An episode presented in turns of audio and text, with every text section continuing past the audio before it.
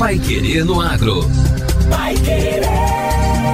O Jornal do Agronegócio.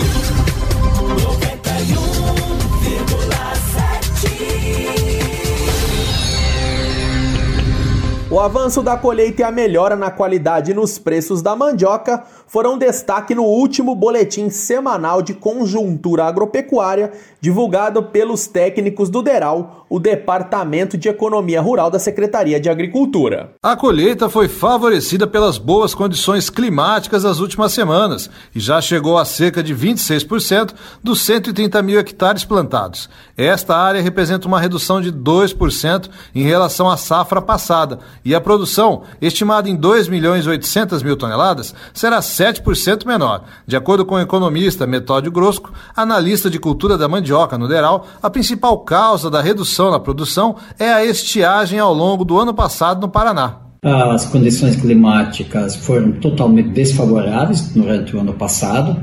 Isso prejudicou um pouco a produtividade e também, principalmente, a questão de amido, né? A fécula propriamente dita. Com a volta das condições climáticas normais, a partir dos últimos dois meses, essa questão já foi melhorando bastante. as temperaturas também ficaram mais amenas, e então o amido está aumentando e os produtores estão recebendo hoje em torno de 763 reais por tonelada de mandioca colocada na indústria. O economista ainda frisou que há uma defasagem entre a oferta de matéria-prima e a capacidade industrial instalada. Preço considerado excelente, mas mesmo assim, essa matéria-prima, mesmo com o avanço da colheita, que já atinge 26% da safra que está em, em andamento, mesmo assim, a, a capacidade instalada das indústrias no estado do Paraná não está sendo satisfeita. Hoje, essa defasagem nas indústrias é ainda em torno de 40%. A fécula no atacado foi comercializada a 114 reais a saca de 25 quilos, um aumento de 3,4%, e a farinha vendida por 156 reais a saca de 50 quilos, queda de 1% em relação à semana anterior. Já na comparação ao mesmo período do ano passado, o preço recebido pelo produtor de mandioca subiu em 63%, a fécula teve um aumento de 65% e a farinha registrou crescimento de 63%. Mário Takahashi, que é pesquisador do IDR Paraná no Polo de Pesquisa de Paranavaí, que é especializado em mandioca, falou sobre o desafio de um material de propagação de melhor qualidade para potencializar a cultura aqui no estado. O ponto importante que ainda é uma, é uma vanguarda, né? inclusive o, o IDR, o Instituto, ele está trabalhando, é a questão de, da produção de material de propagação de melhor qualidade, né? Por que, por que isso? A mandioca ela é propagada de uma maneira vegetativa, onde o próprio produtor produz sua muda e ao longo do tempo ele vai multiplicando esse material. Com o passar dos anos, esse material de propagação ele acaba incorporando uma série de, de, de, de doenças, né? principalmente doenças, pragas também, e com isso ela vai perdendo o seu, o seu vigor e a capacidade de manifestar todo o seu potencial.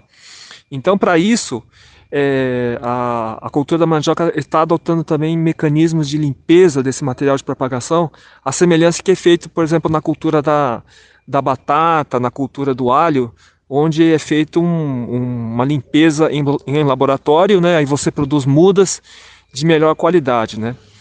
Essa técnica também ela está sendo incorporada gradativamente na cultura da mandioca, mas por enquanto o custo ainda é um pouco elevado, né? É, e não se compara, por exemplo, ao que é feito na cultura da, da batata. Tá?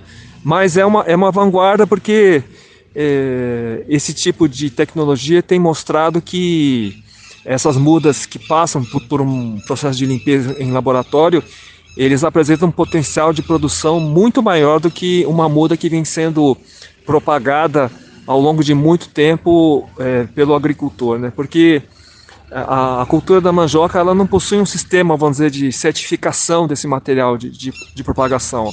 A propagação é feita naturalmente de um agricultor para outro, de, de, um vizinho para outro, né? Então, é, ao longo do, do, dos anos, esse material acaba, como já foi frisado, uma série de pragas e doenças, né? E com isso também a, a produtividade acaba sendo comprometida.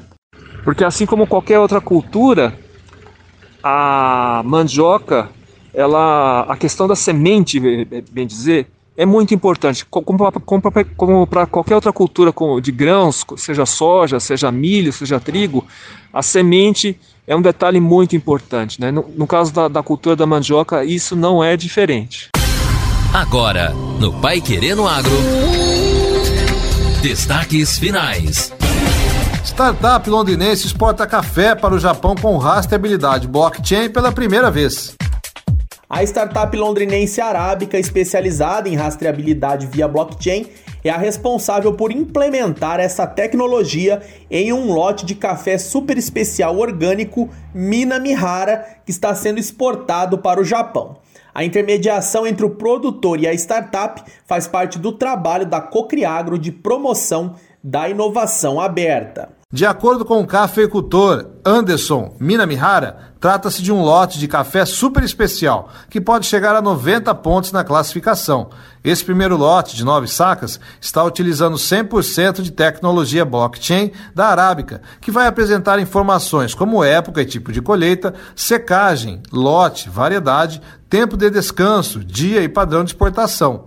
Os outros membros da cadeia, como torrefadores e cafeterias, também podem inserir suas informações durante o processo de venda, até chegar ao consumidor final. A produção do café Mina Mihara conta com manejo orgânico próprio e ocorre em 100 hectares sombreados por abacateiros em Franca, no estado de São Paulo. Para Jorge Hiraiwa, que é CEO da Arábica, com o avanço da digitalização, está havendo um empoderamento do consumidor que passa a ser o protagonista da cadeia. A tecnologia da Arábica foi apresentada durante o 23º Seminário Internacional do Café de Santos, que reuniu tradings, produtores, cooperativas, empresas e diversos prestadores de serviços em Guarujá, no litoral de São Paulo. Hirail explica ao Pai Querendo Agro como foi a participação da startup no evento. Vitor, sobre o evento, cara, é um, um evento talvez o, o, mais importante sobre a cafeicultura nacional, né? Organizado pela Associação Comercial de Santos, é, junto aí com todo os stakeholders do movimento da cafeicultura nacional. E foi bacana porque tinha muitos traders internacionais e tudo mais, e poder aqui é, é, anunciar um feito da Arábica, que é uma startup londrinense, né? E o café orgânico Minamihara de um amigo meu de Franca, um velho conhecido, e é um produto especialíssimo, né? E nós conseguimos é, enviar essa carga para o Japão, né? Será a primeira carga é, rastreada em blockchain, né, é, para o Eshima Coffee Corporation. Né, ela é conhecida como UCC, tá? É, do Japão. Seria a maior indústria né, torrefadora de café da Ásia. E no geral, o evento em si um, falo muito, né, que é a moda hoje dessa questão da sustentabilidade, essa questão do ESG, né, da governança que tem que ter por trás, porque é uma oportunidade o Brasil se posicionar como um grande player de produção de, de alimento uh, seguro, né, e com sustentabilidade para o mercado global. E o Pai Querendo Agro desta segunda-feira fica por aqui.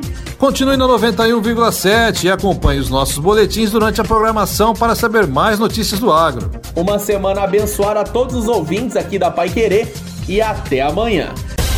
Você ouviu Pai Querer no Agro. Pai Querer. O Jornal do Agronegócio.